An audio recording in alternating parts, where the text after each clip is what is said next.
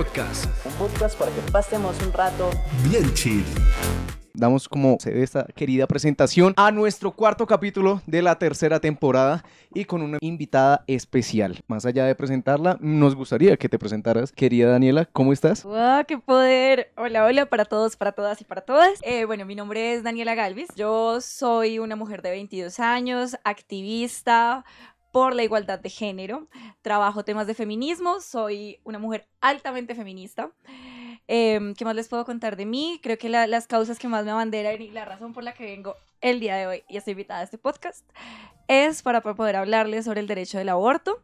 Eh, sin lugar a dudas, esto es como lo que más me mueve fibras y más me apasiona el mundo. Entonces, muy, muy feliz de estar acá. Y para nosotros, mejor dicho, estamos más que encantados de tenerte en este capítulo y en esta temporada. Cuéntanos un poco qué es lo que has hecho en, en tu vida. Si alguien va a decir quién es Daniela, ¿tú qué les dirías? ¿Quién es Daniela? Daniela es una chimba. Daniela es una... Muy modesta la muchacha, se darán cuenta. Mentira, mentira, hay que creérsela, hay que creérsela. No, pues hay que ser y parecer. Em, por supuesto. Daniela no es Daniela sin feminismo. Soy una mujer absolutamente apasionada y, y sin lugar a dudas es lo que más me ha movido fibras y como lo, lo, que, lo, que, lo que nace de la indignación es, es ver como estas enormes brechas de género que existen en espacios académicos, sociales y digo, bueno, si nosotros y nosotras no tomamos la vocería para cerrar estas, estas brechas, vamos a seguir permitiendo que muchas más personas pues no hagan nada al respecto. Entonces, mediante algunas iniciativas sociales, fundaciones, eh, espacios de participación, me he involucrado de manera directa y, y, pues trabajando sobre el amor, sobre la constancia. Creo que ya con el hecho de que hayamos podido llegar a, a una mujer, a 50 mujeres, eh, hemos hecho mucho. Entonces, entonces, eso es Daniela. Daniela es muy sorora y, y también una persona demasiado alegre. Durante mi tiempo de la universidad, en mi primer pregrado, eh, tuvimos una sociedad de debate donde, donde competíamos a nivel nacional, a nivel internacional incluso. Eh, con un equipo maravilloso de personas demasiado tesas que llevo demasiado en mi corazón. Eh, me gusta leer, me gusta estar tiempo con mi familia, con mis amigos, con mis amigas. Amo y valoro profundamente el tiempo con mis amigas. Me encantan los espacios seguros y sin lugar a dudas mis amigas son mi espacio seguro y mi familia también lo es. Entonces, eh, dedicarles tiempo es para mí así como lo que más me gusta hacer. Pues digamos que además de todos estos espacios académicos y de participación en los que estoy, eh, eso, soy demasiado familiar. Qué bonito, qué bonito es la familia y qué bonitos son los amigos y qué, qué bonito tener espacios seguros, ¿no? Claro que sí. Creo que son una de las cosas que a veces uno, no les da la suficiente importancia de construir. Yo considero que hay que hacerse los espacios seguros y también propender para que más personas tengan espacios seguros. Que tú seas un espacio seguro también para las personas que se te acercan, yo creo que eso es fundamental. Busca algo de beber, compra una buena empanada y acompáñanos en esa travesía.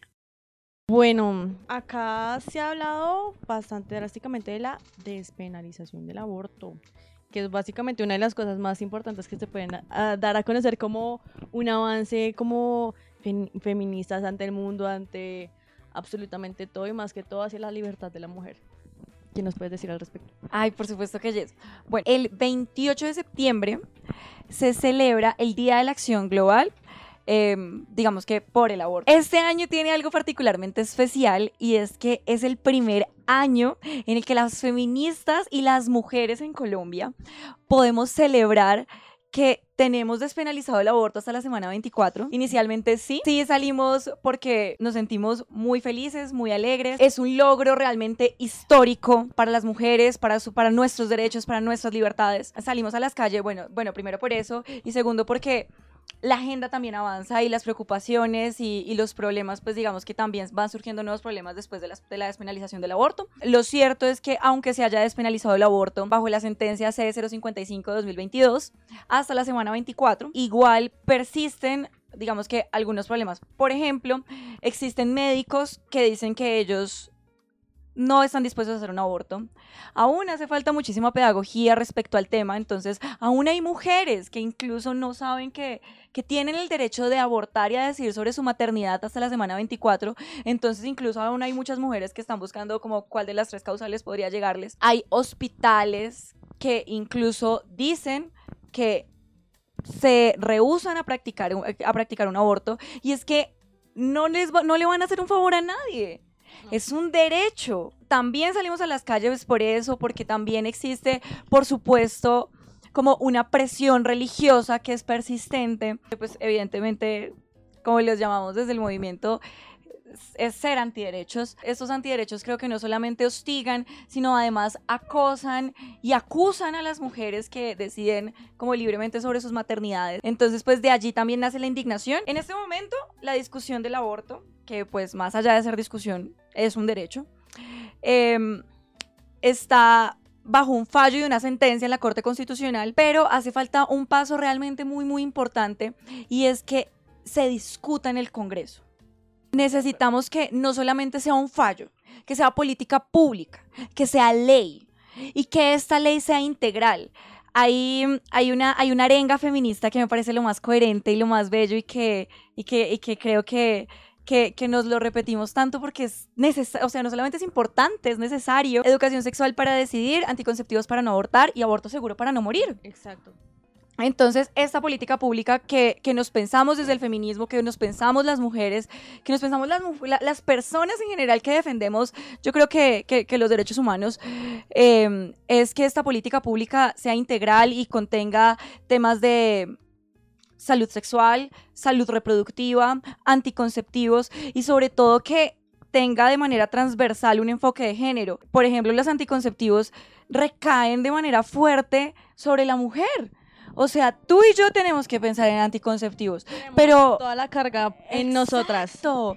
Y por un momento dimensionemos cuánto daño le estamos haciendo a nuestro cuerpo con las cargas hormonales que traen, por ejemplo, la anticoncepción. Hola, mi amor, ¿cómo estás? Eh, que, trae, que trae, por ejemplo, los anticonceptivos hormonales. Le estamos haciendo un daño a nuestro cuerpo y porque, y creo que existe un machismo interiorizado en, en, en pensarse los anticonceptivos y recae sobre la mujer. Entonces, eso hay que pensárselo, hay que pensar cómo reducir estos acosos sociales que existen sobre las mujeres que deciden libremente sobre sus cuerpos. Y, pues por eso no- nos juntamos también el 28 de septiembre, más allá de celebrar el fallo de la Corte Constitucional, muy orgullosa de la marea verde en Colombia, eh, a a hacernos frente al Congreso y hacer visible que es necesario que en el Congreso más alternativo que hemos tenido en la historia de Colombia se geste una política pública que, que ya, que, que, que defienda los derechos de la mujer, de nuestras maternidades y que, y que es una libertad. No estamos hablando de una discusión, de algo que es posible o que algo que se plantea, esto ya en verdad es algo que existe, o sea, que se está reafirmando y que sabemos ya es parte de nuestra constitución como algo, un derecho, o sea, como tal, un derecho. Exacto. Una opción que tú tienes sobre decir, sobre tu cuerpo, sobre tu vida, sobre tu futuro, absolutamente todo. Creo que es algo que en verdad, a pesar de la ideología que cualquier persona tenga, de la, o sea, del pensamiento que, opinión que tengan sobre el aborto cualquier persona, no hay mejor cosa que en verdad uno tener libertad sobre su cuerpo. Exacto.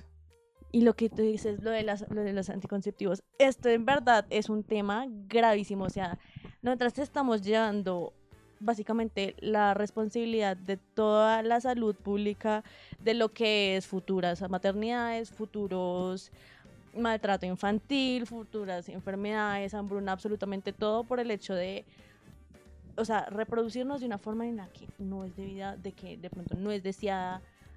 Todo va a cargo de nosotras, obviamente en eso va la educación sexual, las posibilidades, la economía, todo. Sin embargo, en este ámbito de, la, eh, de las eh, anticonceptivos, es un hecho de que los hombres actualmente tienen el condón o simplemente no tener relaciones. Nosotras tenemos mil y un posibilidades para mm, cuidarnos, entre comillas, de no tener hijos.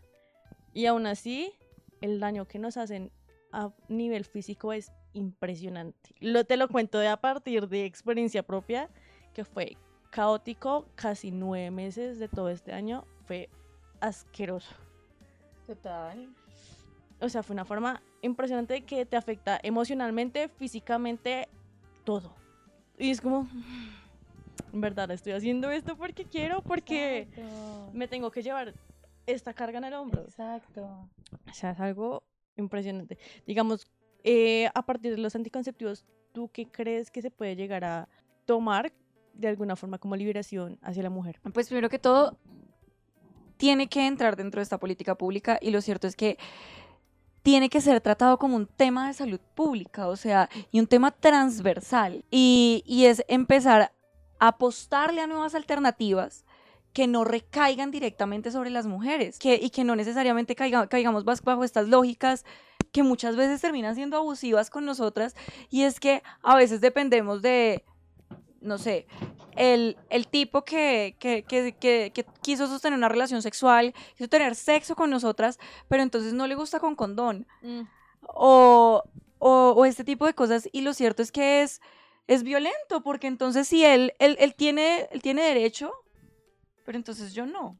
Exacto, digamos, se presentan estas situaciones en, en lo que es ya la relación de pareja o bueno, eh, entre ma- dos o más personas, donde simplemente es el hecho de, bueno, uno desde nuestros principios como mujeres decimos como, bueno, uno que también quiere la comodidad de su pareja sexual y que veamos como, es que me incomoda el condón y no es como, Sí. pues a mí me incomoda que tú me pases algo o que me dejes embarazada. o sea, Por supuesto, exacto. Y lo cierto es que, o sea, en el escenario, digamos que de una eventualidad maternidad no deseada, a fin de cuentas, la decisión recae por eso enteramente entre nosotras. Y es porque la maternidad en este país parece que es obligatoria y la paternidad es, es opcional. Entonces, entonces, cuando se libran estas discusiones de, de no, es que en el aborto eh, también deben opinar los hombres. No. Porque el cargue en el cuerpo de en términos hormonales, de vida, cae sobre las mujeres. sí. Entonces, es una discusión que se da enteramente sobre las mujeres, que, que se da entre mujeres y que defendemos enteramente a las mujeres porque, porque nosotras somos las personas que estamos como llevando la carga de cuando una maternidad no es deseada. Eso sí, y hay algo que también es supremamente importante tener en cuenta y es decirles, aquí no es que seamos pro aborto, somos pro decisión. Pro decisión, exacto. Y por eso también estoy tan en contra de que llamen a las personas antiderecho pro vida. vida. Porque, porque seguramente ellos estarán defendiendo la vida y eso es algo válido. Pero nosotras estamos defendiendo la vida también. Entonces nosotras no queremos matar a nadie. Estamos defendiendo más bien la vida de las mujeres porque el aborto sí o sí se va a seguir practicando, legal o ilegal. Entonces la Sea la discusión, sea. exacto, la discusión dejó de ser hace mucho tiempo aborto sí o aborto no. Y está demostrado incluso que bajo la ilegalidad no es que se practiquen menos abortos. No, las mujeres seguimos Seguimos abortando. abortando. Solamente que queremos y exigimos en este momento de la discusión, ya después de ser despenalizado, que nos lo garanticen todos los centros de salud. Por medio de redes sociales se viralizó este caso de una chica de más o menos 19 años que quería, estaba intentando practicarse un aborto de todas las formas legales, obviamente intentando buscar el procedimiento más seguro, buscando en clínicas y una clínica en específico que tiene más o menos, digamos, tiene esta orientación religiosa, le dijo, es que nosotros no tenemos esa idea, eh, esa idea de que el aborto es bueno, entonces no le vamos a practicar ningún aborto. Es como, No le estás haciendo un favor, le estás cubriendo un derecho y es derecho a una salud digna. Entonces, si no lo tienen muy claro, la discusión que queremos llevar ahorita desde la agenda feminista es que esto tiene que ser ley. No solamente puede ser un fallo. Porque ya de por sí, ya con que sea un fallo, ya es un derecho. O sea, ya lo reclamamos como un derecho. Pero necesitamos que sea ley y que no los hospitales y los médicos dejen de creer que es que le están haciendo un favor a las mujeres. Nos están cubriendo un derecho. Y, y creo que es, es incluso desde la dignidad que reclamamos este derecho. A partir de esto que nos estás comentando, ¿qué puedes decirnos eh, más sobre la agenda feminista que hay en esto? De, o sea, sobre qué es, de qué trata y qué eh, hay ah, en- entre este ámbito. Antes que cualquier otra cosa, como que remontémonos un poquito a qué es el feminismo.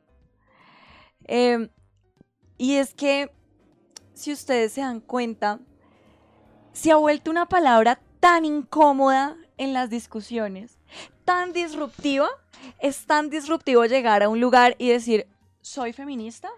Soy feminista. Te, tildan de absolutamente todo, de que, Total. de que porque te ves así, tú no pareces feminista. no. O sea, ¿qué, qué- qué te- qué- qué estereotipo eh, físico tengo que cumplir para ser lo suficientemente feminista? Y, y bueno, cada una lleva sus procesos dentro del feminismo de manera muy autónoma y es que cada una se hace feminista con su propia historia, pero hemos tenido que intentar darnos la pelea por explicarles de manera tan desmenuzadita a los espacios sociales, a los hombres y al patriarcado, eh, sobre qué es el feminismo que básicamente muchas veces lo, redu- lo- lo reducimos a, a- es que estamos buscando la igualdad entre hombres y mujeres. Y eso, porque entonces empiezan con su discurso de ¿quieren igualdad? Exacto. Y, Exacto. No es que estemos buscando la igualdad entre hombres y mujeres, o sea, eso, eso, eso nace en los, en los derechos de los ciudadanos que se van por allá después de la Revolución Francesa. Estamos buscando que conforme a las necesidades que tenemos como mujeres, digamos que sean atendidas, ¿sí? Y que de este modo vayamos reduciendo todas estas brechas patriarcales que nos asignaron un rol de lo- de- dentro de la sociedad. Por otro lado, también hay algo muy importante que, que, que decirles y es que las feministas no somos un, un, un equipo absolutamente homogéneo que todas pensamos iguales. Algo demasiado valioso, algo demasiado valioso del feminismo es que es demasiado diverso. En el feminismo existen tantas diversidades hay un montón de ramas. Exacto, exacto. Y cada una estamos librando nuestras luchas. Entonces, si me preguntas respecto a la agenda feminista, em, por supuesto hay discusiones transversales, una de ellas es el aborto, pero muchas otras de ellas las libran cada una de las mujeres que estamos dentro del movimiento y que, han que, se- que se han visto vulneradas de maneras distintas. Sin lugar a dudas, creo que este es un momento realmente histórico porque es, creo que la primera vez que tenemos dentro del legislativo mujeres que abiertamente son feministas Sí. y llevan las discusiones transversales para el feminismo al legislativo, a que se, a que se discutan en, en términos de, de procesos de ley, de proyectos de ley, em, incluso, incluso de reformas constitucionales, que el tema de género no sea algo que empacas en la gavetica. Ay, sí, hablemos de muchas otras cosas y también hablemos de género, sino que sea algo transversal. O sea, género que, está en todo que en verdad esto ya no sea, no sea noticia, el hecho de simplemente en el Congreso se habló sobre un tema feminista y ya. O sea, es de Exacto. que en verdad se hagan acciones, por Eh, fin están sucediendo. Exacto, que no es algo solamente de, de un día, de un punto, sino que el género, las mujeres y nuestros derechos tiene que ser algo que esté transversal en todos los aspectos, en el ambiente, en la economía, vean por ejemplo la economía del cuidado, o sea, esa, es- esa es otra de las discusiones que nos estamos dando. Entonces, entonces como que la, la agenda feminista la hemos llevado mucho más allá del, del activismo político y social que hemos, que hemos interrumpido, incomodado or- orgullosamente en muchos espacios sociales y esta vez lo estamos llevando al legislativo, a audiencias públicas, a hablar de anticoncepción, a hablar de aborto, a hablar de economía del cuidado y ese es un avance así como gigantesco que existe. Afable Podcast, un podcast para que pasemos un rato bien chill. Me gustaría saber que nos contaras un poco cómo, cómo llega realmente el, el- el- el feminismo activamente a tu vida. ¿Cuál es ese momento en el que tú dices, hay que luchar por esto, hay que eh, alzar la voz realmente? Porque yo, yo sí me da- eh, he tenido la, la oportunidad de, de participar como tanto en, en espacios académicos de, desde bachillerato hasta, hasta la universidad. Ya no es de la vista como estudiante, sino pues un poco más desde atrás. Y uno va observando como justo esas etapas de, de- la persona a través de, de esos años. Entonces me gustaría saber más o menos cuándo es que tú dices como, vengan, lo mío es por aquí y yo quiero hablar y quiero alzar la voz. Pues sí. Em, bueno, yo siempre he ñoñado mucho. Em, y en la universidad estuvimos en un espacio que era el Parlamento Andino. Allí nos acercamos a unas mujeres que vivían en la, bueno, que viven en la ruralidad de Usme y ellas tienen una iniciativa que se llama Mujer y Tierra. Allí yo creo que me toca muchísimas fibras. De por sí, bueno, de, de por sí antes de ello, yo ya cuestionaba muchísimas cosas, ¿saben? Como, como que habían muchos espacios que me parecían violentos. Por ejemplo, yo siempre he hablado muy duro. O sea, eso es algo que viene conmigo. Yo siempre he hablado muy duro, siempre me ha gustado participar, siempre, siempre he sido una mujer realmente muy ruidosa. Y entonces, cuando yo estaba más pequeña, los chicos ruidosos, ah, pues es que es extrovertido, es que es niño. Pero entonces las niñas ruidosas somos rebeldes, somos histéricas. Y entonces ahí me empiezo a dar cuenta como, o me, o me decían, ah, no, pero espérate, es que esos juegos son de niños. O, o este tipo de cosas, sí. Por ejemplo, yo me la pasaba todo el tiempo con mi primo y, y el, y el man le gustaba jugar, jugar no sé, la, la, la lucha, la llave, la cosa. Y, y me encanta también los juegos de contacto y... y entonces, entonces me empiezo a dar cuenta como, como al parecer tengo algunas actividades asignadas solamente por el hecho de ser mujer. Hay una frase de Simón de Beauvoir que es como un icono muy importante para el feminismo de nuestras bases. Y es, no se nace mujer, se llega a hacerlo. Y es como que básicamente no, la, la, sociedad nos coloca en el, en el rol de la mujer, ¿no? Entonces desde chiquitas, eh, tú, los hombres, eh, porque creo que en la cámara no sé qué estoy hablando, que le estoy hablando a Sebas. Eh, no, tranquila, la cámara, la, imagina que no existe, tú aquí interactúas okay, okay. con todos nosotros. La cámara solo, solo te hace ver bien y, y ahí. Pero, pero, pero sí, o sea, entonces, entonces para, para Sebastiano, para Víctor, habían unos juegos específicos como los carros, okay, sí. la lucha, los juegos divertidos. Y para las niñas entonces está la cocina, el salón de belleza.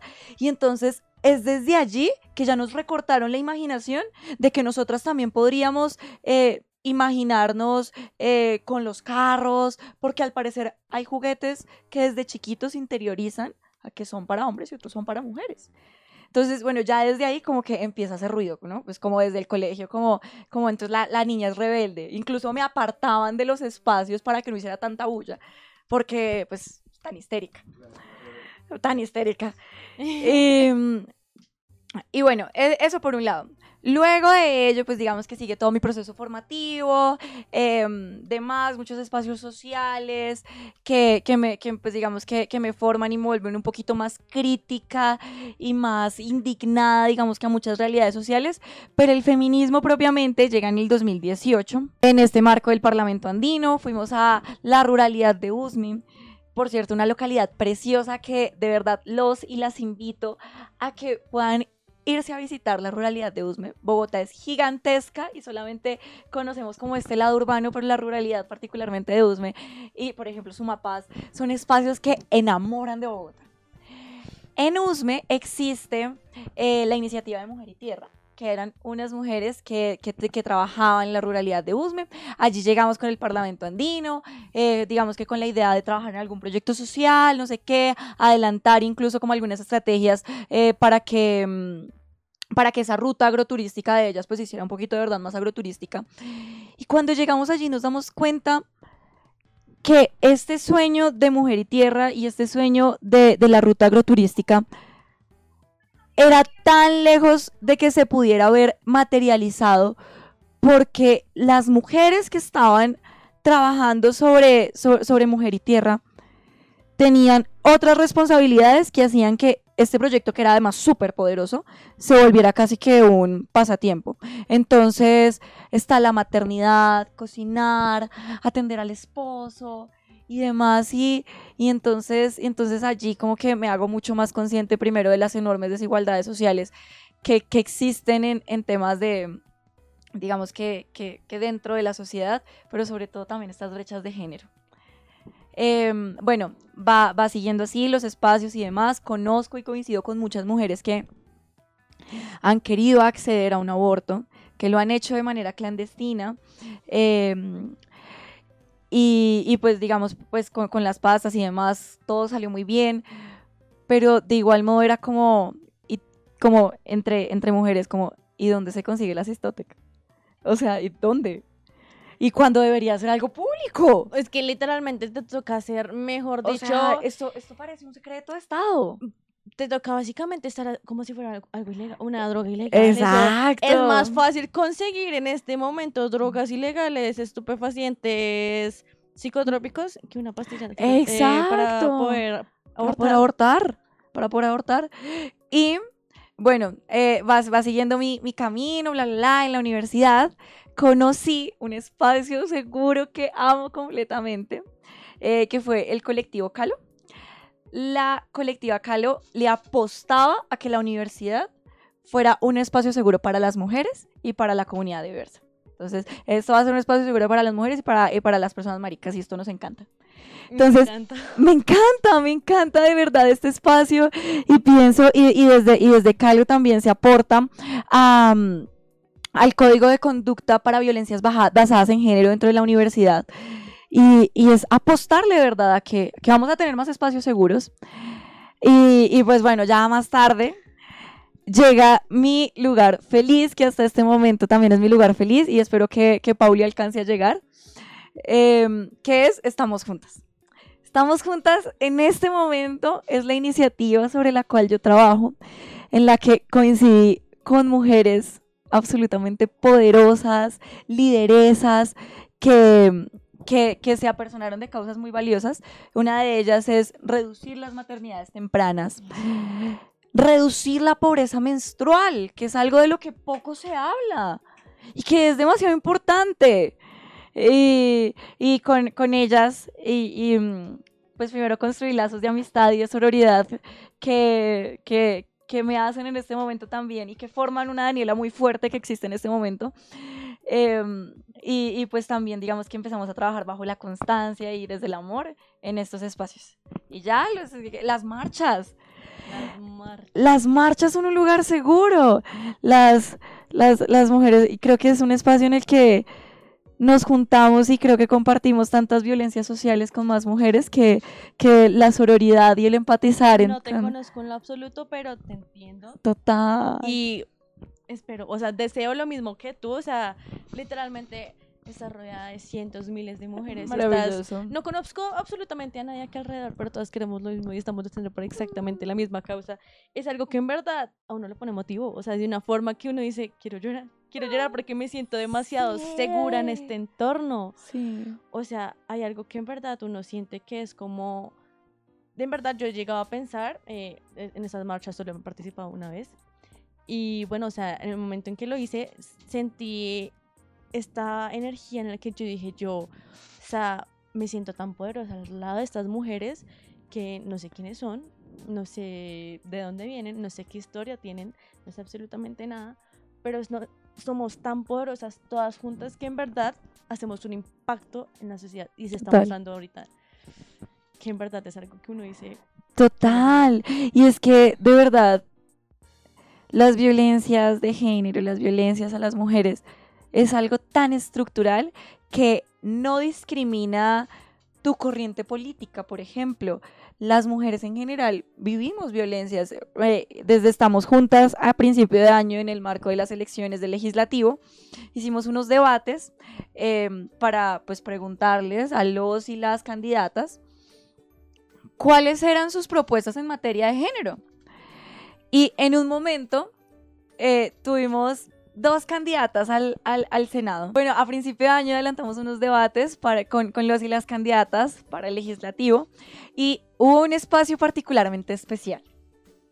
Y es que invitamos a la hoy senadora Paloma Valencia, Centro Democrático, y a una mujer muy poderosa que se llama Manuela Marín del partido FARC. Y pues bueno a Sandra Borda del nuevo liberalismo una mujer absolutamente brillante también.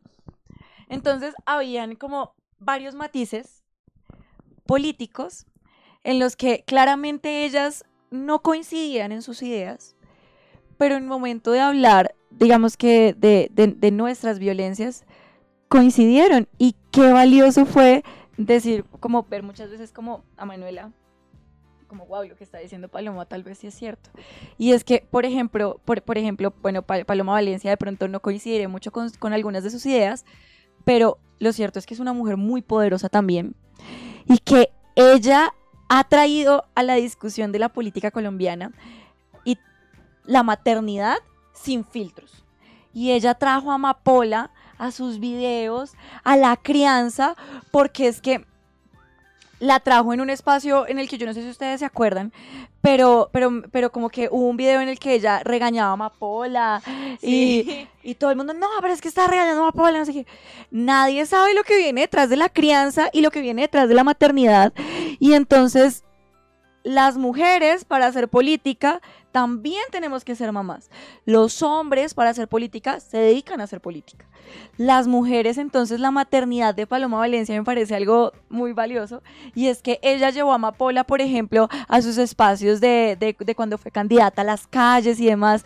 Y, y, de resto Sandra Borda y, y Manuela la escuchaban y, y también asentían porque, porque es que la, la maternidad la, la vivimos todas, no importa la, no importa la tendencia política. Incluso, o sea, en este espacio que, o sea, sabemos, no tenemos hijos, no sabemos, no sabemos lo que es un parto, no, no hemos tenido esa experiencia ni nada por el estilo, tampoco sabemos lo que es criar. Sin embargo, hemos tenido completamente la experiencia o alguna figura que sabemos que es, sabemos lo que ha pasado y sabemos cómo específicamente puede llegar a sentirse en ese momento. Una de las barreras patriarcales que debemos de construir es que las labores del cuidado deben dejar de ser un asunto específicamente de mujeres. Incluso, díganme ustedes si, por ejemplo, sus papás, cuando hacen una labor del hogar, no dicen la frase, es que a sus mamás les dicen, es que te voy a ayudar. No, no vas a ayudar, o sea, o sea tú- también es tu algo que te- responsabilidad. Responsabilidad también es No es tu que estés- hogar. exacto, no es que estés haciendo una obra por ayudar hoy con las labores del hogar. Entonces, entonces nos damos cuenta que existen unas brechas para realizarnos muy grandes y es que no tenemos el mismo tiempo para trabajar en nuestros sueños como los tienen los hombres, por ejemplo. Empecemos, empe- empecemos a pensarnos, empecemos incluso a, a darnos esas discusiones en nuestras casas. Y digamos, también se llega mucho a ver este tipo de cosas de que, bueno, cuando por fin nosotros llegamos a este punto en el que decimos, oye, ven, o sea, esto, tú no me estás ayudando, esto, es- esto es lo que algo que tú tienes que hacer también porque es tu hogar. O sea, son cosas que tú tienes que hacer por necesidad propia de la casa. Y dicen, pero es que tú sabes hacerlo y yo no. O sea, creen que nosotras venimos con un todo incluido de soy lavadora, secadora, Exacto. lavavajillas, cocinera, estufa, todo, absolutamente todo. Y no lo Exacto. somos. Exacto, existen un montón de características que nos asignan a las mujeres. Entonces, por ejemplo, incluso desde el colegio, ay, es que las mujeres tienen letra más bonita. Sí. Entonces las mujeres se encargan de decorar y los hombres se encargan de, de- de mejor hacer mejor los ejercicios de matemáticas, por Matemáticas. ejemplo. Entonces, no, ¿por qué? O sea, desde tan pequeños eh, empezamos a, interiorizar como estos, estos machismos que, terminan como, permeados y reflejados como, más adelante dentro de nuestras vidas. Lo mismo con las labores del hogar y no. O sea, son discusiones que no necesariamente tenemos que llevar a la plaza pública, no necesariamente tenemos que, que incluir a multitudinarias personas para empezar a deconstruir como, como estos fallos estructurales que ya existen. Esto ya viene a partir de in- la educación en el foco familiar, en el, el Exacto. hogar, porque es algo impresionante que tú dices, es que en verdad ellos creen que yo salí del útero aprendiendo todas estas cosas, nada de se ha aprendido. Total. Tanto como yo en algún momento no supe cómo era quem- quemar un huevo, quemar hervi- hir- hirviendo agua, Exacto. Ellos también deben aprender, aprender absolutamente todo, que, porque Total. nosotras no, no sabemos esto y lo aprendemos. Exacto, y no es solamente incluso con las labores del hogar. O sea, pensémonos por un momento, díganme cuántas veces incluso han escuchado mujeres replicar esta frase de, ay, es que yo prefiero trabajar con hombres, no con mujeres. Ay, no, es que entre mujeres se tiran muy duro. ¿Por qué? Porque el, el machismo está interiorizado El de una está forma interiorizado. que tenemos entre, empezar o a- sea, a trabajarlo. porque entre nosotras mismas vemos al hombre como superior. Como si fuera algo que, o sea, como si nosotros estuviéramos en verdad en un campo de batalla entre nosotras mismas. cuando no es Exacto, así. exacto. Entonces dicen, no, es que entre mujeres se tiran muy duro. No, entre mujeres somos nuestro lugar seguro. Y somos nuestro lugar seguro y, po- y de ahí nace la sororidad. Y es que nace de la empatía de, de las violencias y las realidades que cada una de nosotras tenemos. No nos tiramos duro. También podemos ser nuestros lugares seguros. Y está muy bacano que dentro, dentro de nuestros espacios, nuestras amigas, nos, nos generemos nuestros lugares seguros.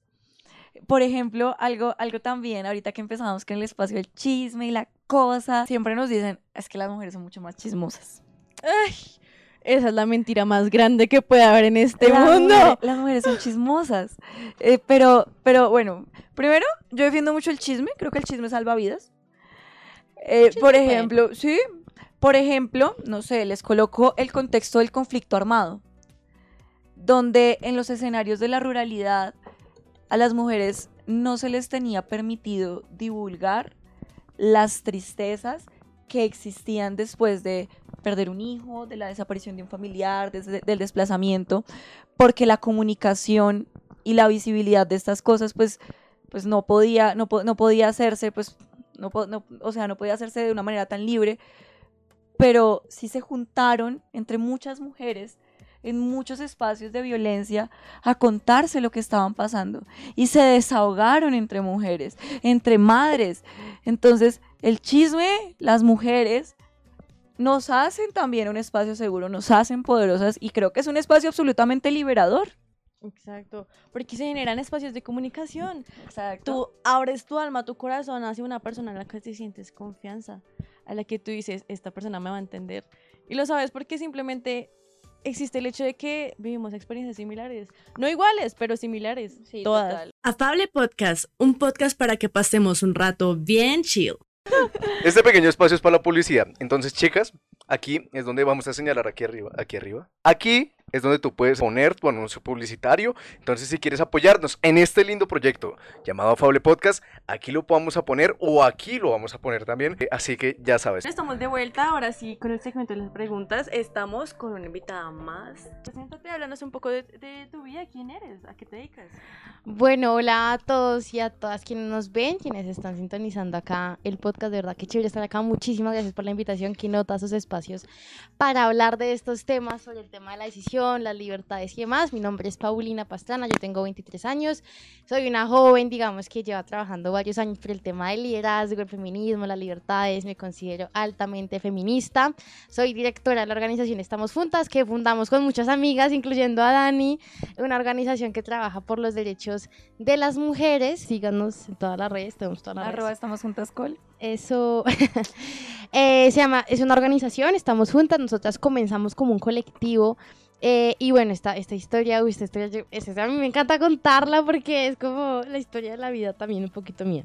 Entonces, 2020, pandemia, como para hacerlo un poquito breve, yo me fui a hacer voluntariado a una isla cerquita a Cartagena que se llama Tierra Bomba. Ahí como que fue como, bueno, pues había muchas mujeres jóvenes, había como muchas, muchas cosas que pasaban como en los contextos de, de la isla, de la sociedad, contextos machistas, al- altamente patriarcales, y empezamos a hacer como un grupo de mujeres jóvenes, yo dictaba los cursos, los talleres, los miércoles en la tarde hablábamos de mujeres afro en la historia, hablábamos de derechos sexuales, derechos reproductivos, eh, hablamos de pobreza menstrual, que es algo invisibilizado, normalizado, escondido. Y así como que comenzamos, después le pusimos nombre con las mujeres que iban eh, al curso en Tierra Bomba y pues pongámosle, estamos juntas. Yo, después de 10 meses de vivir en Tierra Bomba, me devuelvo a Bogotá y ahí empecé a encontrarme con mis amigas, que ahí está Dani, ahí pues están como otras amigas eh, y demás. Y dijimos, no, pues esto tiene mucho poder, esto tiene como un gran impacto, entonces pues hagámoslo organización. Entonces pues empezamos a hacer como todo el tema de formalizarnos y demás. Y desde ahí hemos hecho un sinfín de vainas, o sea, hemos hecho talleres para mujeres víctimas del conflicto armado, hemos hecho también, eh, también todo el tema de pobreza menstrual, como trabajo y entrega de copas eh, menstruales para la reducción de la pobreza menstrual, talleres en oficio, nosotros creemos que nosotras las mujeres debemos poder tener independencia económica, esa es una de las bases para pues, poder disfrutar total garantía de los derechos.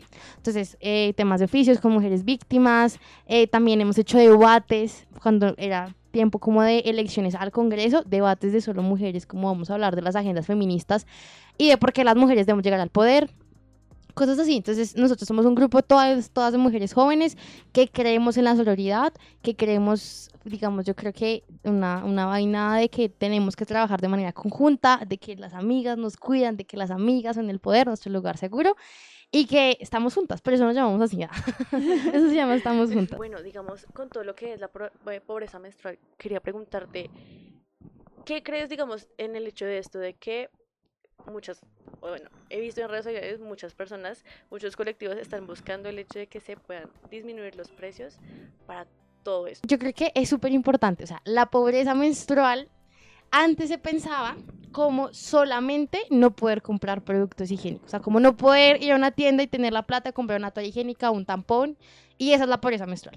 Ahorita los movimientos feministas, o sea, nosotras las mujeres y las personas que menstruan, dicen, no, o sea, la pobreza menstrual no solo puede ser no tener plata. Marica, o sea, estamos reduciendo la menstruación a, pues pucha, no poder ponerte una toalla higiénica o un tampón, que por si ya son productos altamente contaminantes y además de altamente contaminantes, pues no son productos, o sea, no son los mejores productos para atender tu menstruación. Porque de hecho incluso son perjudiciales a, a largo plazo para la salud de las mujeres. Uno de los casos más famosos es una modelo que se puso un tampón como 20 horas y a la vieja le cortaron una pierna porque le dio como un colapso de una bacteria por tener tanto tiempo supuesto.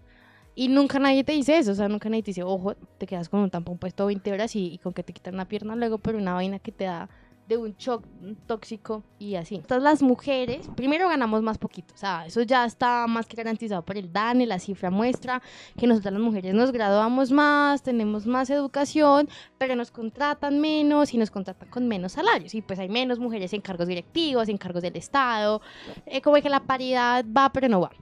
Eh, entonces ya de por sí ganamos menos. Nos cuesta una quinta parte de un salario mínimo poder saciar, digamos que la menstruación de manera completa, es decir, ir al médico, ir a, o sea, tú tienes que ir a un ginecólogo a, a, pues a revisarte, a, ver que estás bien, tienes que comprar los productos, hay muchas cosas, entonces yo creo que es, es, más, es más que normal que nosotras estemos eh, o sea, exigiendo una justicia económica y una justicia en temas de reducción de pobreza.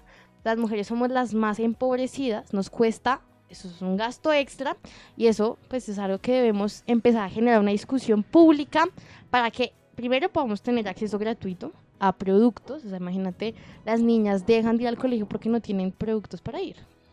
Exacto, y, y que además, y que además esto también se vuelve, o sea, la menstruación tiene que ser un tema público dentro de la salud pública y que sea tratado como tal. Total. O sea, o sea, en este momento existen brechas, por ejemplo, las niñas tienen que faltar al colegio, incluso es que hablar de una menstruación sana se volvió casi que un tema de privilegios. Y, la, menstruación, a fin de cuentas, menstruamos todas. Y, no tiene, y tratar la menstruación de una manera sana y llevarla y reconciliar tu cuerpo con la menstruación no tiene que ser una cuestión de privilegios. Por eso el acceso a, primero, productos de higiene y segundo, información, ciclos menstruales sanos. Que, que sean orientados, que sean llevados, son, son temas de los que poco se habla. O sea, o sea, o sea, ¿cómo, cómo es posible que hay mujeres que, que, que no llevan su, que, que no llevan su menstruación incluso con, con unos insumos suficientes, sino que, por ejemplo, se, se colocan un pedazo de papel higiénico. Sí. Ay, un- Exacto, son, cosa. son cosas que, que suceden y que, y que están abriendo brechas. Y, y ta- y también hay un tema ahí, ahí importante cuando hablamos de pobreza menstrual, más el tema de los elementos, pero también el tema de en dónde. O sea, hay colegios que no tienen baño, que no tienen agua potable. En Bogotá, o sea, ni siquiera tienes que irte a hablar tú de municipios muy alejados que uno dice, bueno, sino hay colegios en Bogotá, en la ruralidad de Bogotá, en algunas localidades, o sea, en, en Tierra Bomba, donde nosotras comenzamos. En serio había un colegio con cinco baterías de baños y sin agua, porque en la isla no hay acueducto, o sea, no hay sistema pues de, pues, acueducto. Entonces tú dices, sea, y, y son estas brechas muy importantes, muy eh, normalizadas e invisibilizadas.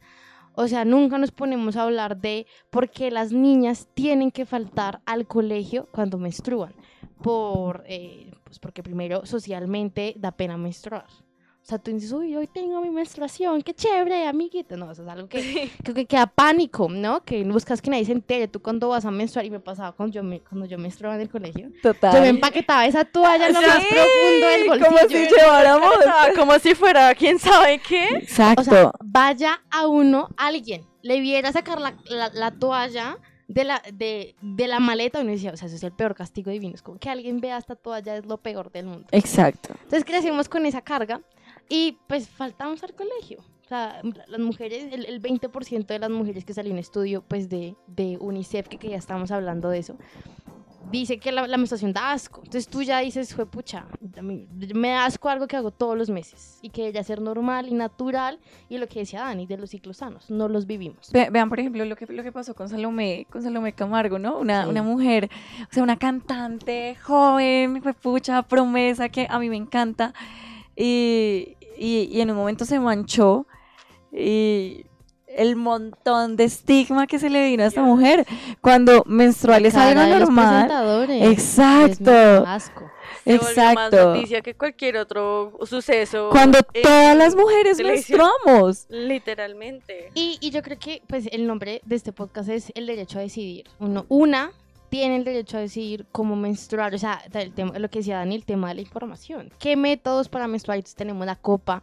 La copa yo creo que es algo revolucionario, porque pues primero esa vaina dura un montón de tiempo y seguro no pues te ahorra mucha plata, te, te, te ahorras temas de, pues, de higiene y demás. Incluso hay copas que no necesitan ser, eh, o sea, no necesitan tener como un tema de, de, de, higiene, sino que vienen como de forma especial para zonas en donde no se puede contar con estos procedimientos como de limpieza y demás. Y, y, y nosotros debemos poder deci- decidir cómo y cuándo y, y de qué forma también menstruar. O sea, tenemos el derecho a Total. decidir de cómo hacerlo de la manera más informada y de cómo también tener una menstruación sana. Total, algo, algo muy bello que hicimos desde Estamos Juntas en un espacio en, en Plaza de la Hoja fue que compartimos con las mujeres entre, estas, entre esta exploración sobre, Sí. sobre nuestras maneras de menstruar, eh, compartimos un espacio en el que fabricamos toallas menstruales reutilizables. Un espacio de verdad demasiado poderoso, muy bello, porque es repensarnos nuestra menstruación y, y nuestra menstruación no tiene por qué contaminar. Cada una le lleva a su manera, pero nuestra menstruación no tiene por qué contaminar ni estar dañando el planeta. Y, y esta alternativa de las, de las toallas higiénicas reutilizables que nos quedó para muchas, yo utilizo toallas higiénicas reutilizables. Sí. Las lavo y, y, pues para mí es una alternativa maravillosa. Entonces, entonces como que es empezar también a reconciliarnos como desde lo interior y empezar a dar también estas discusiones en la agenda pública en, y, hacer, y que son disruptivas y las tenemos que, llevar a los espacios, a las familias, a, los espacios públicos, a los amigos, a las amigas. Que, la- menstruación no tiene por qué ser un secreto, no tiene por qué ser, que ser a- algo que, que nos avergüence. Total. O sea, ahorita totalmente lo que ustedes dijeron, se ve como un castigo social el hecho de siquiera mencionar la menstruación, pero sobre todo, digamos, cada mujer tiene su problema, su dilema y todo con sus ciclos menstruales. Digamos, las mujeres que tienen este síndrome de ovario poliquístico, es, lo viven a un nivel completamente diferente a lo que lo podría lleg- llegar a vivir una mujer con un ciclo normal. Los dolores menstruales son caóticos, mujeres que se desmayan del dolor, que vomitan, que tienen sangrados probablemente de un mes entero y después no sangran. Es como. Exacto. Este tipo de cosas debería, de- debería estar normalizado y debería estar considerado y por eso les digo la importancia de, de tratar los asuntos de las mujeres y tratar el género como, un- como algo transversal en la agenda pública también en temas de salud y es, y es ninguna tendría por qué estar llevando este tipo de cargas y una buena medida de las mujeres que tienen este, esta- estas reacciones durante su menstruación recae sobre el exceso de hormonas en los métodos anticonceptivos. Eso es un tema súper importante. Yo creo que también uno de los derechos a, a decidir es cómo, o sea, es cómo decidimos sobre nuestro cuerpo. También eso es súper importante acá, es que nosotras también nos ha puesto la carga de la anticoncepción. O sea, yo no sé si a ustedes les pasa, y que hacen, estamos haciendo como esta reflexión. Entonces, la clase de anticonceptivos de los niños es ir a jugar con condones e, e inflarlos y wow, qué chimba esto. Y la de las mujeres es como cinco pasos para no quedar embarazada. Uno, no tenga sexo. Dos, no tenga sexo. Tres, no tenga sexo. Cuatro, no tenga así. Entonces, y ya te dije, por favor. Entonces, cuando nosotras vamos creciendo, nosotras las mujeres cargamos ese peso de la anticoncepción. Y es súper importante las nuevas masculinidades. O sea, esto es un tema muy interesante. Pero eso el feminismo es algo transversal, no es, no es algo de una cosa, sino cómo nos pensamos estos sistemas enteros para distribuir las cargas. O sea, que no sean la niña de 14 años diciendo como, pucha, yo quiero empezar a tener una una sexualidad consciente, responsable, explorada, porque es algo que se debería poder hacer, pero no quiero tener esta carga yo sola de no quiero quedar embarazada, cómo lo hago, dónde lo hago, o sea, entonces creo que es un tema muy importante también el derecho a decidir y es primero eh, el consentimiento, o sea, consentir las relaciones sexuales, pero también el segundo es de poder decidir qué derechos, anti, eh, qué, qué, herramientas, qué mecanismos uso para mi anticoncepción, para no concebir, para no, para no quedar embarazada, y, y pues como también proyecto mi vida. Quiero ser mamá, no quiero ser mamá, qué elecciones puedo hacer. Entonces, el tema de la menstruación es algo pues, muy importante, pero también tenemos ese, ese derecho a decidir de ser mamás, no ser mamás, el proyecto de vida Total. y que no se nos ponga a nosotras esa carga, porque siempre se lo ha hecho. O sea, el más se pone un condón, pero nosotros somos las que nos tomamos las pastillas llenas de hormonas que nos dan enfermedades, que nos dan, o sea, que es algo feo. es algo Exacto, feo. y, y yo creo que, que tenemos que empezar a, a repensarnos algo desde, desde la educación. Y es que siempre total.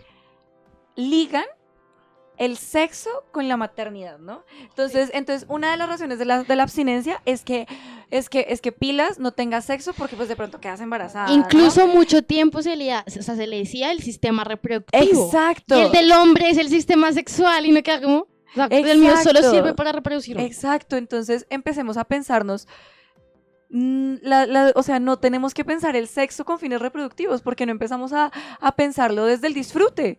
O sea, o sea, yo no, yo no, yo no estoy pensando en tirar por, por reproducirme, también para pasarla rico. Y que las mujeres también la pasamos rico en el sexo y, y no, y no tenemos por qué estar, estar pensando necesariamente en que, en que el sexo debe estar como, como ligado enteramente a la maternidad y a que es nuestra responsabilidad, porque entonces ya tenemos, no, no tiramos por, por satisfacción, sino, sino no tiramos, si- sino, si- sino que también nos tenemos que abstener porque, porque tenemos que evitar quedar embarazadas y toda esta carga queda acumulada en los hombres, en, en los hombros de las mujeres. Y, y, lo- y los hombres quedaron, quedaron liberados del, del asunto cuando ya ves que tu novia ya utiliza el método de Sí. anticoncepción. Entonces ya tú te le viraste la cara. Y habla- hablando de eso, qué pena, yo sé que tienes No, mira, pero- me No, encanta. acá. Canta, O sea, me entre encanta. historia tiene muchas veces. Sí. Yo creo que primero, que chévere esos espacios, de verdad. Ojalá hagamos podcast vers- versión 2.0 eh, de o muchos temas que salen de acá. Porque la juntanza es muy bonita. Yo creo que nosotras, las, las mujeres, tenemos de pronto muy pocos espacios para conversar estos temas y cuando los hay es como ¡psh! explosión. Eh, feminismo, menstruación, eh, yo no sé qué. Entonces es muy, muy co- Como, como que muy chéveres. Pero también el tema de derecho a decidir es el derecho a decidir de quiénes queremos ser. Y hay algo muy bonito que yo también, como que, como que es algo que cuando me di cuenta dije, wow, esto cambió mi vida. Y es la brecha de los sueños. Yo hablo mucho de esto porque es muy, o sea, es como algo que uno dice como, no puedo creer que pase. Y es que nosotras las mujeres, a los cinco años dejamos de soñar que podemos ser ingenieras, astronautas, o sea, lo, lo que queramos ser. Mientras que los hombres sí tienen, o sea, sí como que sueñan mucho más que pueden lograr muchas cosas. Y el tema de los derechos sexuales reproductivos, la menstruación es un derecho a decidir, pero nosotras las mujeres también tenemos ese derecho a decidir de quiénes queremos ser. O sea, queremos ser científicas, queremos ser biólogas, queremos ser abogadas, queremos ser gerentas, lo que queramos. Y como también la sociedad se va desprendiendo de esas culturas y esos roles de género, entonces la mujer es la mamá, la mujer es la que juega la cocinita, la mujer es la que le regalamos una bebé que toma tetero. Y no sé, que le regala un kit de maquillaje al niño, un kit científico. Entonces también es en parte como desprendernos de, de esas normas y de esos roles de género que nos marcan tanto en nuestra crianza y que luego tienen efectos en cómo percibimos la menstruación, cómo nos relacionamos también con los entornos laborales, eh, pues educativos. Entonces yo creo que eso también es algo súper importante y que debemos trabajar, como decía Dani, desde la educación, sobre todo desde una crianza no con esos roles. Entonces, el, el, niño tiene el conjunto pues, de científico para hacer burbujitas, mientras nuestras, nuestras eh, pues mientras a una le regalan la muñequita que toma tetero y uno ya se empieza como, como a formar para criar, como para hacer algo muy maternal. No sé si han llegado a cruzar con este tipo de situaciones, pero actualmente nos quieren meter los anticonceptivos hasta por los ojos.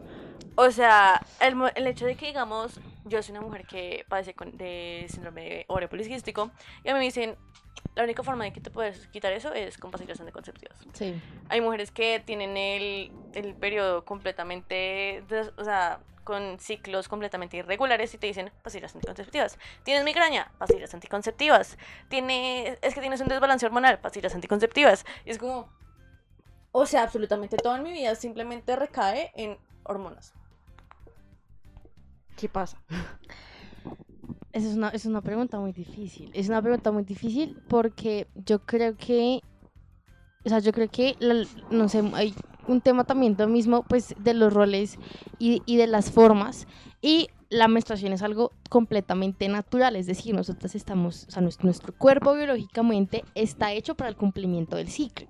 O sea, tú deberías poder tener tu ciclo completo y claramente eso en muchos casos de ovarios poliquísticos. Hay, hay también endometriosis, que eso hace que el periodo sea como una agonía y, y, y demás. Yo tengo amigas que dicen es que yo cuando menstruo no me quiero levantar de la cama del dolor que me da. O sea, es algo que es algo y también hormonal, o sea, yo esos días anímicamente no me siento bien y necesito pues mi tiempo como para como para descansar y demás.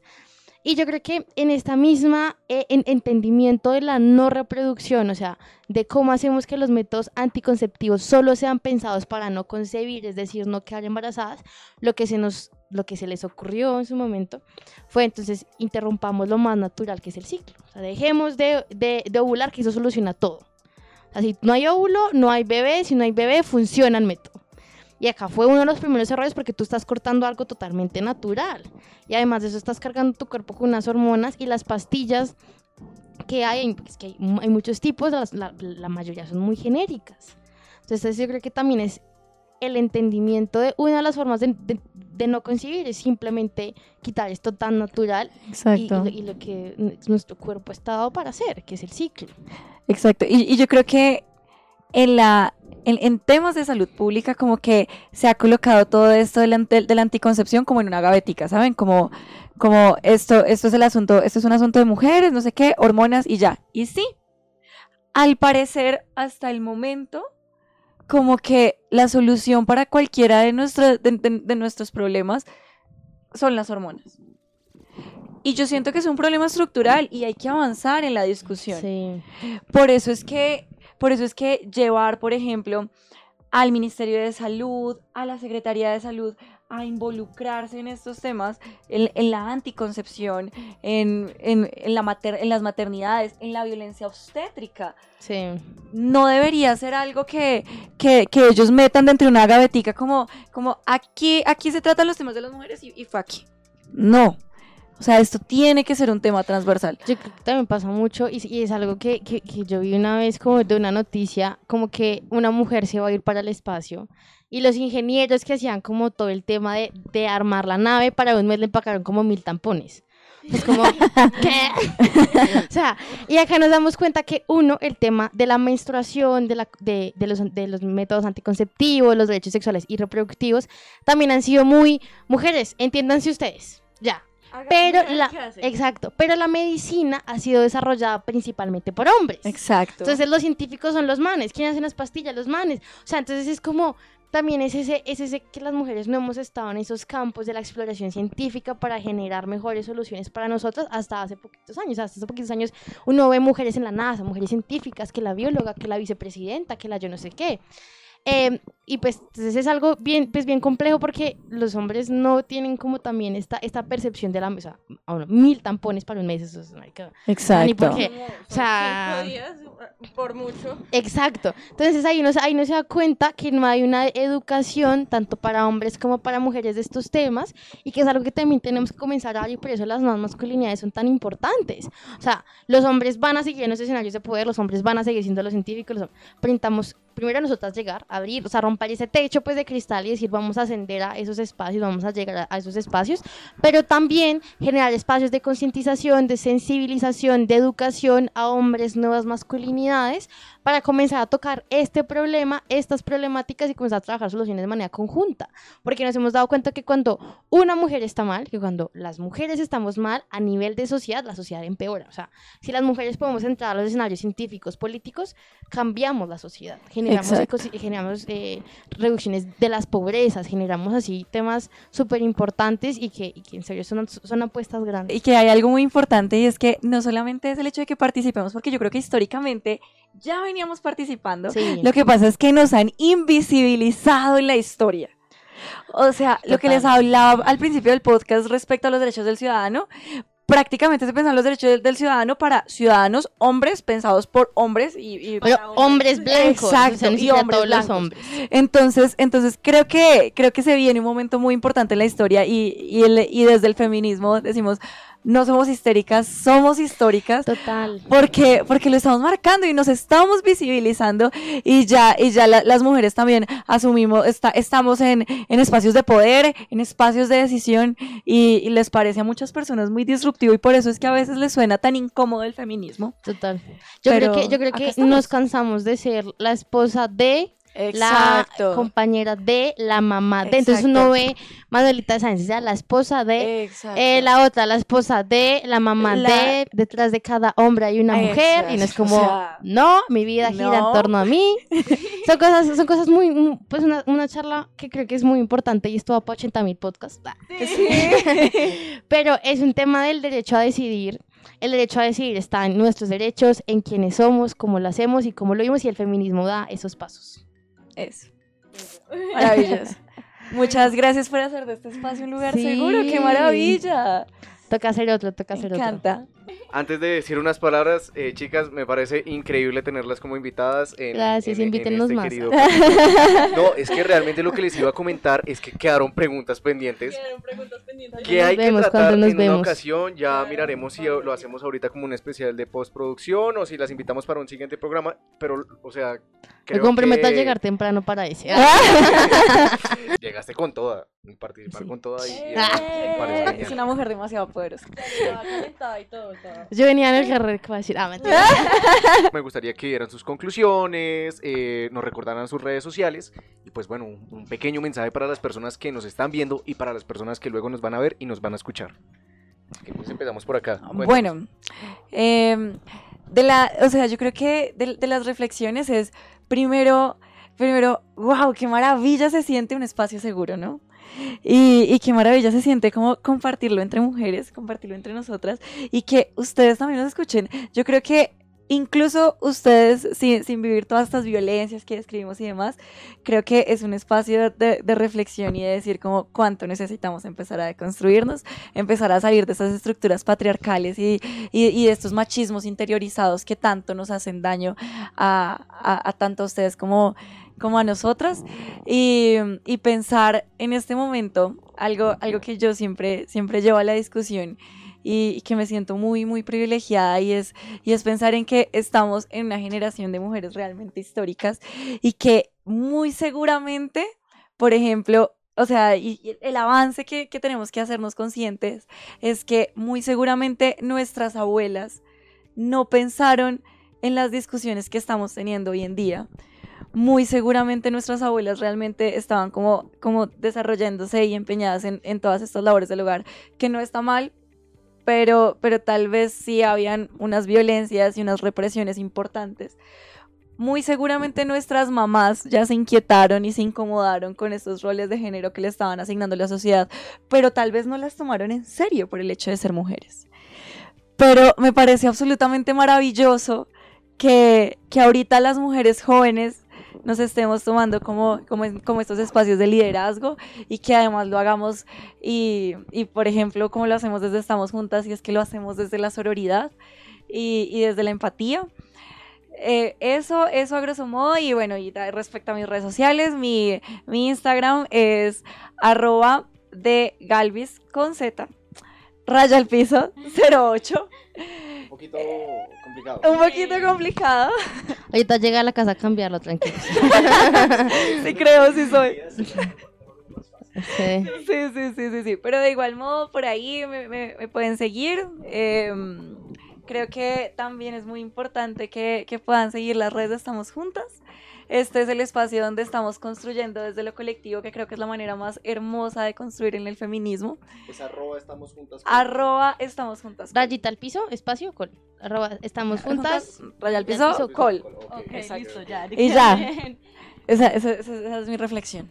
Bueno, de conclusión, qué rico poder hacer esto. Qué rico poder hablar de estos temas sin tabúes que esto se siente como una conversación entre amigas cuando tú tienes un problema de cualquier cosa y tienes te sientes en la libertad y la posibilidad de poder decir me pasa esta cosa y ayúdenme qué piensan ustedes absolutamente todo qué rico poder hablar de estos temas sin sentirse mal sin sentirse juzgada sin sentirse de alguna forma violentada porque te atreviste a hablar de esto. Y entonces me encantan estos espacios. Espero que se repita. De una. muchísimas cosas por discutir. Entonces, dentro de ocho ya nos vemos acá. Una segunda parte de este tema. Eh, bueno, ¿qué, ¿qué, mensaje doy? Yo creo que eh, apostémosle a uno la juntanza.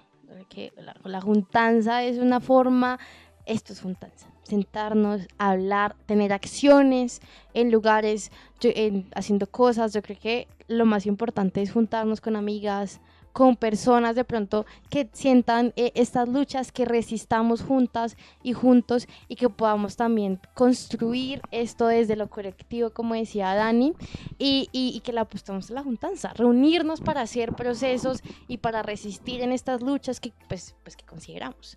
Lo segundo que, que podría decir es de verdad que qué bonito se siente la sororidad, la sororidad es como un fuego que a una, a una le da fuerza y es este, esto de en serio mis amigas me cuidan, pero además de cuidarme mis amigas son este motor para seguir trabajando. Si algún día a mí me pasa algo, mis amigas van a salir por mí a la calle y si algún día le pasa algo a una amiga, yo voy a salir a la calle por esa amiga y no me voy a dar por vencida hasta que se haga justicia. Entonces, construir estas redes de fraternidad, de sororidad, de apoyo, de, pucha, estamos juntas, es que estamos juntas en estas luchas porque nos afecta a todas, entonces todas para la calle, todas para el Congreso, todas para la Corte, todas a generar presión, porque es una forma de que nuestros derechos no pasen a un segundo plano cuando, cuando digamos, se toman decisiones políticas. Y lo tercero, eh, y creo yo que es lo más, lo más bomba, es que pierdan el miedo. Hay que perder el miedo, hay que vivir sin miedo y esto implica perderle el miedo a hablar, a estar en los espacios, a, a ejercer el liderazgo. Una de vieja es como, ¿y tú qué eres? Y uno como que, ay, no, no, hay que perder el miedo a estar en los espacios de frente, a participar y sobre todo a alzar la voz cuando no creamos que algo es justo, a unirnos a las luchas y a encabezar nuestras propias luchas. A incomodar. Y mi arroba es Paulina Pastrana con con Z. Con, con Z. Z. Ahí está. Paulina Pastrana. eso, eso. Vale la pena incomodar, tomarnos Vale estos pena. espacios. Ser disruptivas. ser- Exacto, disruptivas. exacto. Así, así pueda hacer ruido. Pero vale la pena dar estas discusiones. Recuerden las redes sociales de estas queridas chicas que nos acompañaron hoy y nuestras redes sociales. ¿Cómo es eso? Afable Podcast. ¿Cuál es tu red social favorita?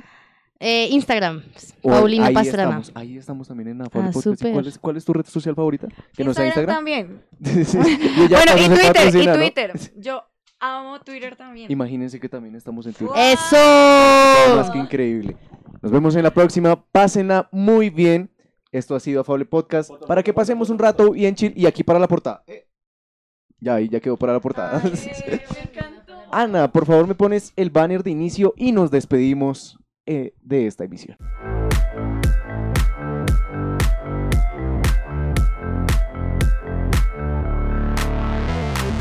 Afable Podcast. Un podcast para que pasemos un rato Bien chill.